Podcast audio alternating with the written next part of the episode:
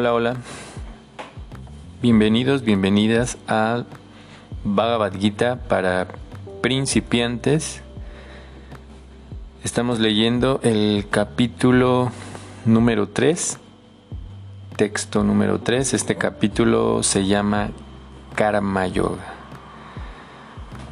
Vamos a repetir el sánscrito lento para que puedan seguirlo. Ya eh, muchos de ustedes tienen el libro y también pueden visitar aquellos que no lo tienen la página de vedabase.io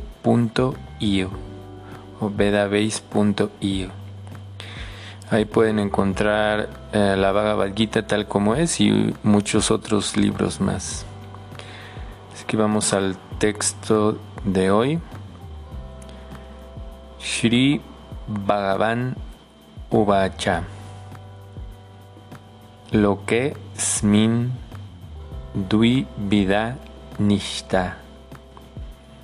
Pura prokta maya nagha. Yana yogena sankyanam. Karma yogena yoginam. Vamos a leer la traducción y el significado de Bhaktivedanta Swami Prabhupada. La Suprema Personalidad de Dios dijo, Oh Inmaculado Arjun, ya he explicado que hay dos clases de hombres que tratan de comprender el ser. Algunos se inclinan a entenderlo mediante la comprensión filosófica empírica y otros se inclinan a entenderlo mediante el servicio devocional. Significado. En el capítulo 2, verso 39, el Señor explicó dos clases de procedimientos, a saber, el Sankhya Yoga y el Karma Yoga o Buddhi Yoga. En este verso, el Señor explica lo mismo más claramente. El Sankhya Yoga o el estudio analítico de la naturaleza del espíritu y la materia. Es para personas que están inclinadas a especular y entender las cosas mediante el conocimiento experimental y la filosofía. La otra clase de hombres trabajan con conciencia de Krishna, tal como le explica en el verso 61 del capítulo 2. El Señor también ha explicado en el verso 39 que por el hecho de trabajar según los principios del Buddhi Yoga o el cultivo de conciencia de Krishna, uno puede liberarse de las ataduras de la acción. Y lo que es más, el proceso no tiene ninguna imperfección. El mismo principio se aplica más claramente en el verso 61 que este Buddhi Yoga consiste en depender por entero del Supremo, o más específicamente de Krishna. Y de ese modo, todos los sentidos pueden ser puestos bajo control muy fácilmente. Por lo tanto, ambos yogas son interdependientes, como la religión y la filosofía. La religión sin filosofía es sentimentalismo o a veces fanatismo, mientras que la filosofía sin religión es especulación mental. La meta última es Krishna, porque los filósofos que también están buscando sinceramente la verdad absoluta, llegan por último al plano de conciencia de Krishna. Esto también se afirma en el Bhagavad Gita. Todo el proceso consiste en entender la verdadera posición del ser en relación con el super ser. El proceso indirecto es la especulación filosófica, mediante la cual gradualmente uno puede llegar al plano de conciencia de Krishna. Y el otro proceso consiste en relacionar todo con Krishna con conciencia de Krishna. De estos dos, el sendero de, conciencia de Krishna es mejor, porque no depende de la purificación de los sentidos a través de un proceso filosófico. El proceso de conciencia de Krishna es de por sí el proceso purificador y en virtud del método directo del servicio devocional. El proceso es sencillo y sublime simultáneamente.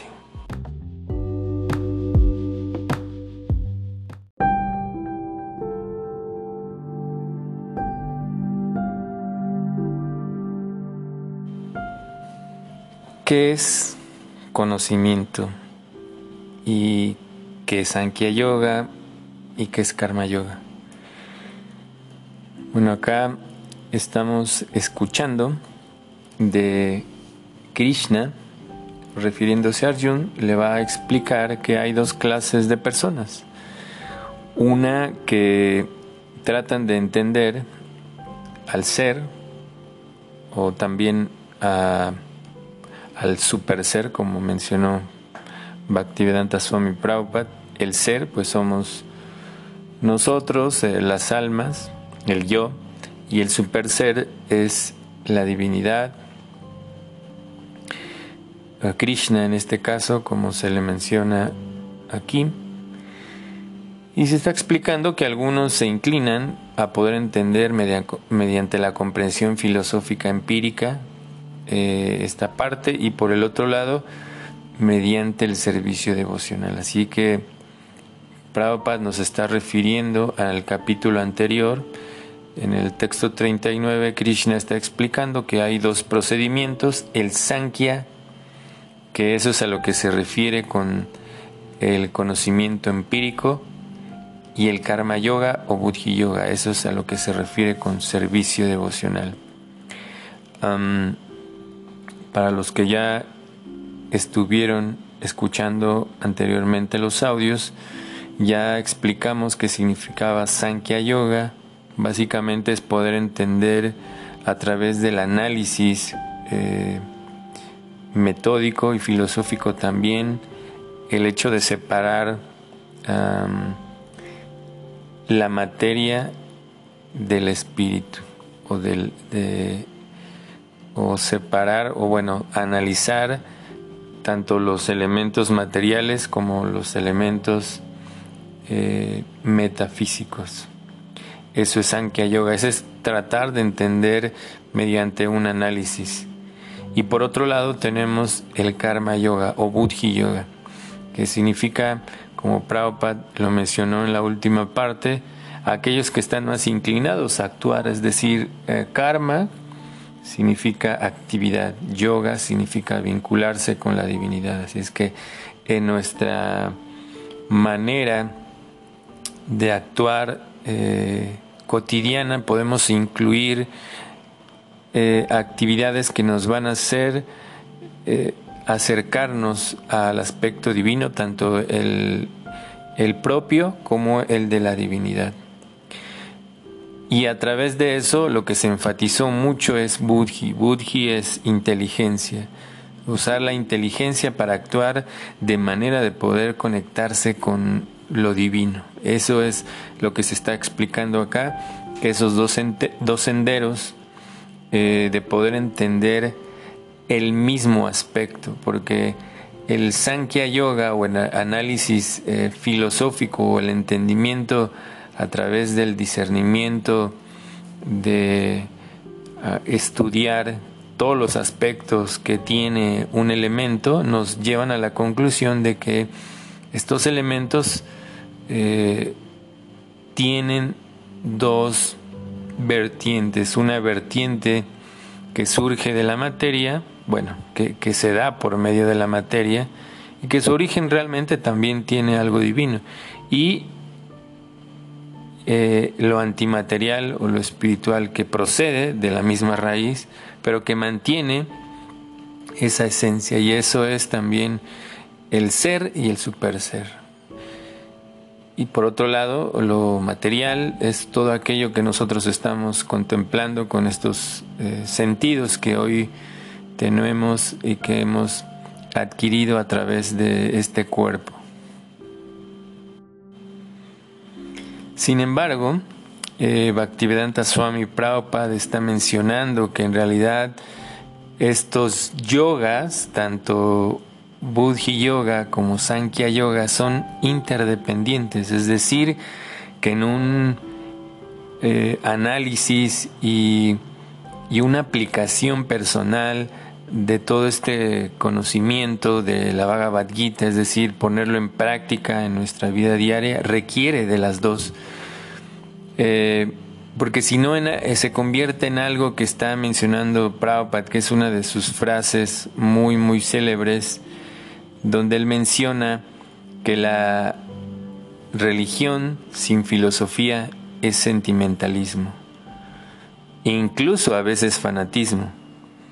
Y la filosofía sin religión es solamente una especulación mental. Y esto se refiere a que nosotros debemos de tener esta interdependencia tanto de los aspectos del análisis como de la práctica misma de la filosofía espiritual. Debe de haber un equilibrio, no debemos de llevar nuestra práctica espiritual o la práctica de nuestro crecimiento individual solo por medio del sentimentalismo, sino que debe de haber un entendimiento filosófico, un entendimiento que provenga de una raíz de conocimiento y por otro lado, no solamente debemos basar nuestras actividades en mero conocimiento, es decir, no debemos de ser filósofos de butaca, sino también llevar todo eso a la práctica. Porque cuando solamente se eh, se lleva a la vida eh, un cúmulo de conocimiento, a veces simplemente nos cierra muchas puertas en las que podemos eh, tener un panorama más grande de lo que significa llevar una vida espiritual. A veces las personas nos confundimos porque pensamos que tener una práctica espiritual o, tener una tendencia a querer mejorar como individuos es siempre estar sonriendo, es siempre estar felices, sí, pero esa es una manera, eh, se lleva de manera interna. De manera externa a veces nos crea diferentes situaciones en las que eh, realmente ni siquiera estamos felices con, los con lo que tenemos, ¿no? sino que la manera en que vivimos a veces eh, o muchas veces solo es un, eh, una proyección que queremos dar a los demás, pero en realidad debemos de ser muy analíticos de cada cosa que realizamos y tampoco caer en la situación de meramente acumular conocimiento como mencionábamos. A veces el solo el acumular conocimiento y, sin ninguna práctica, sin ninguna emoción, es decir, que eh, sin que eso nos cree empatía hacia los demás, muchas veces el conocimiento solo crea una dureza en el corazón en la que juzgamos a los demás, nos creemos más que los demás, eh, vivimos en un estado de, eh, de negación de que en este mundo hay felicidad. Si bien entendemos que todo esto es temporal, todo lo que estamos viviendo en este momento es temporal, lo que tenemos es temporal, pero aún así debemos de valorar todo, que, todo aquello que, que tenemos y y toda esta interdependencia que se está mencionando, tanto de la cuestión del conocimiento como eh, del análisis o la ejecución también de actividades, eh, nos van a dar como resultado em, experiencias, nos van a dar resultado em, esto que muchos estamos buscando, ese tipo de situaciones en las que nos podamos sentir plenos, experiencias espirituales reales, ¿no? sin, sin tener eh, algo que nos esté impidiendo realmente poder experimentar esa plenitud a través de un proceso y cómo converge tanto el conocimiento como la acción, pues a través de, de una práctica constante, es decir, de tener algo en nuestro día a día que nos haga crecer. Es decir, conocimiento más acción eh, nos da un equilibrio en el que cada día estamos realizando una rutina espiritual. Y todo esto que menciona Prabhupada acerca de la conciencia de Krishna, el servicio devocional, eso, servicio devocional se refiere bueno, a Buddhi Yoga, pero en el sentido práctico es realizar actividades que nos van a conectar con lo divino, con, el aspecto de la divinidad y por eso Prabhupada menciona que es un proceso realmente sencillo y que al mismo tiempo se vuelve algo sublime, porque en tu mismo actuar, eh, a través de, de una rutina diaria de, de meditar, de orar, de cultivar conocimiento, de desarrollar cualidades eh, con, como la empatía, la compasión, el, sentirte satisfecho con lo que tienes, o a veces se menciona eso como austeridad, ¿no? Hoy mismo nosotros tenemos conceptos ya preestablecidos, pero eh, se menciona mucho en la práctica espiritual que nosotros debemos de ser eh, austeros, pero eso se refiere a una ecuanimidad, a una eh, autosatisfacción, es decir, que es ser felices con lo que tenemos, ¿no? Por ahí hace poco estaba leyendo un libro y uno de estos autores citaba a estos filósofos y él mencionaba acerca de esto, ¿no? que en realidad no es eh, feliz aquel que tiene muchas cosas, sino aquel que está conforme o que desea menos y que está conforme con lo que tiene. Claro que tampoco estamos cayendo o se están pidiendo que uno eh, tenga una mentalidad de mediocridad, sino entender que hay muchas cosas que nosotros deseamos o que o que estamos en búsqueda de, pero sin ningún propósito superior, sin algo que nos sirva como una herramienta para poder crecer como individuo e inclusive dentro de nuestro proceso espiritual. Así que eh, debemos de analizar esa parte muy importante, realmente qué es lo que estoy buscando, es algo que eh, me va a servir para mi vida o simplemente me está trayendo situaciones problemáticas. Eso es austeridad, simplicidad o como hay hoy dentro del mundo hay toda esta cuestión del minimalismo también en el aspecto de los pensamientos, del actuar existe esta situación del minimalismo y eso quiere decir que ah, aprovechar más los espacios que se tienen, ¿no? Como en relación al conocimiento, poder interiorizar ese conocimiento que ya hemos adquirido, ¿no? Y, no como mencionábamos al principio de llenar y llenar y llenar.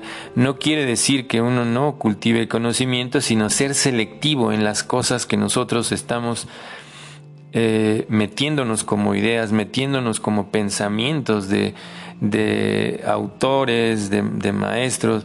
Debemos de ser analíticos, analíticos y ser minimalistas también en ese sentido, de ser muy selectivos de cada cosa que realmente podemos eh, llevar a nuestra vida, como todo este concepto que ahora hay en el minimalismo de nuestro hogar, de las cosas que tenemos, también nosotros podemos aplicar todo eso en ser muy selectivos en aquello que cultivamos en cuanto al conocimiento.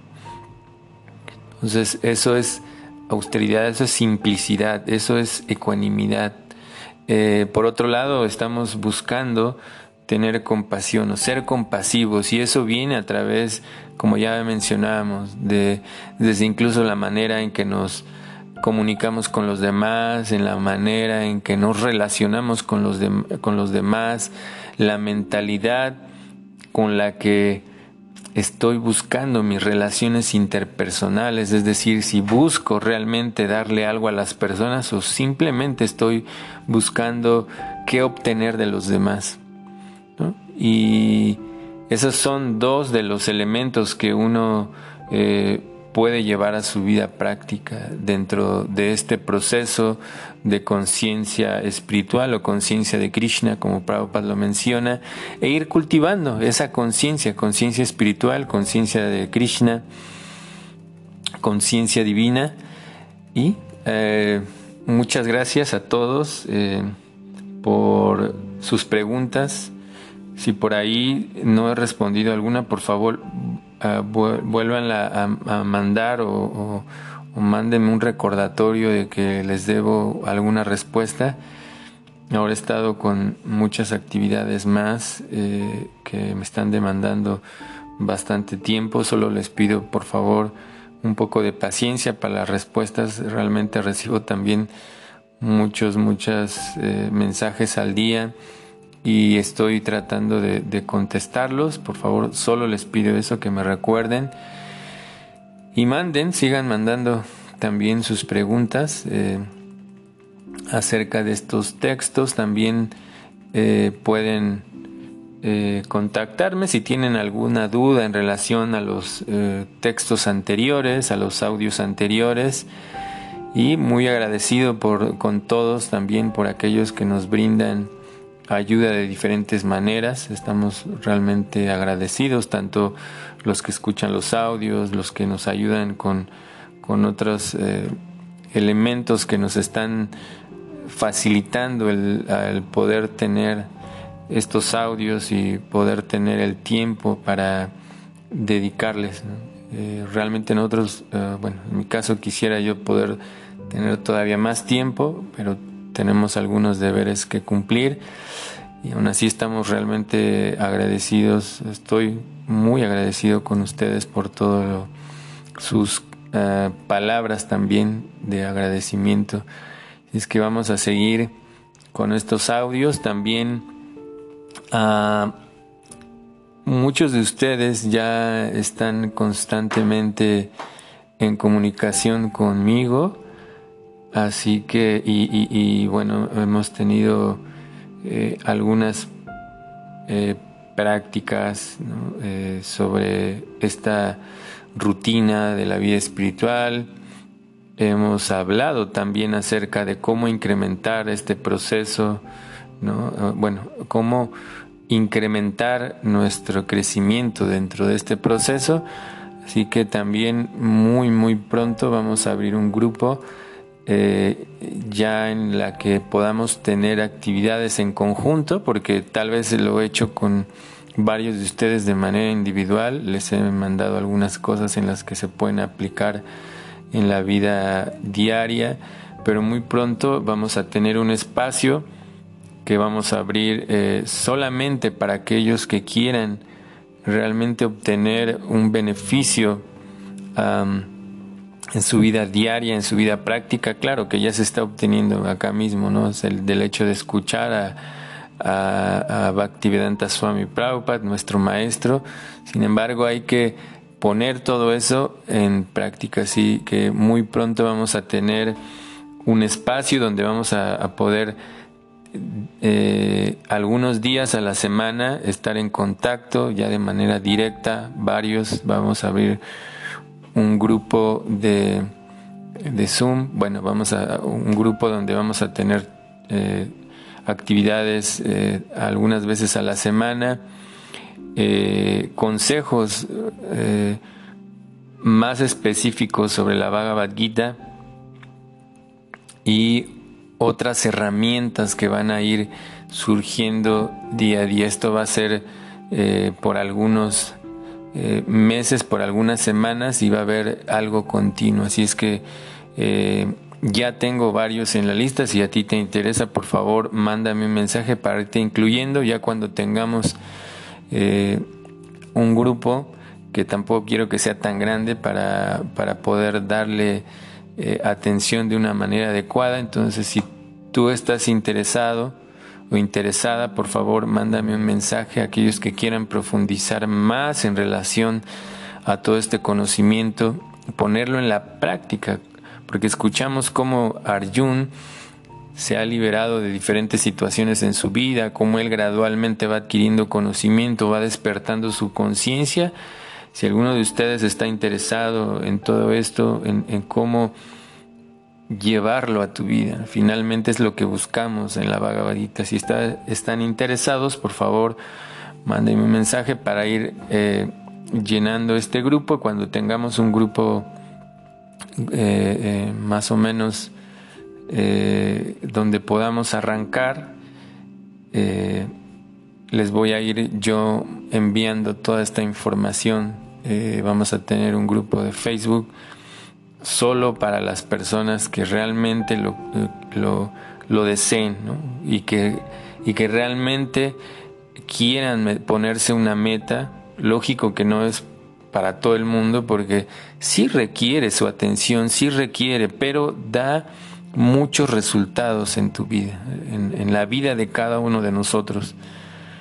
Así que aquellos que realmente quieran tener todo eso en su vida, eh, eh, que pretendan eh, conseguir resultados de este libro, pues ese es el lugar para ustedes, es el lugar que vamos a tener ahí en Facebook y también tendremos un grupo de WhatsApp y como tal ya reuniones eh, de manera directa en, en, Zoom. Así que, bueno, eh, espero tu mensaje y nos estamos escuchando muy pronto. Hasta luego.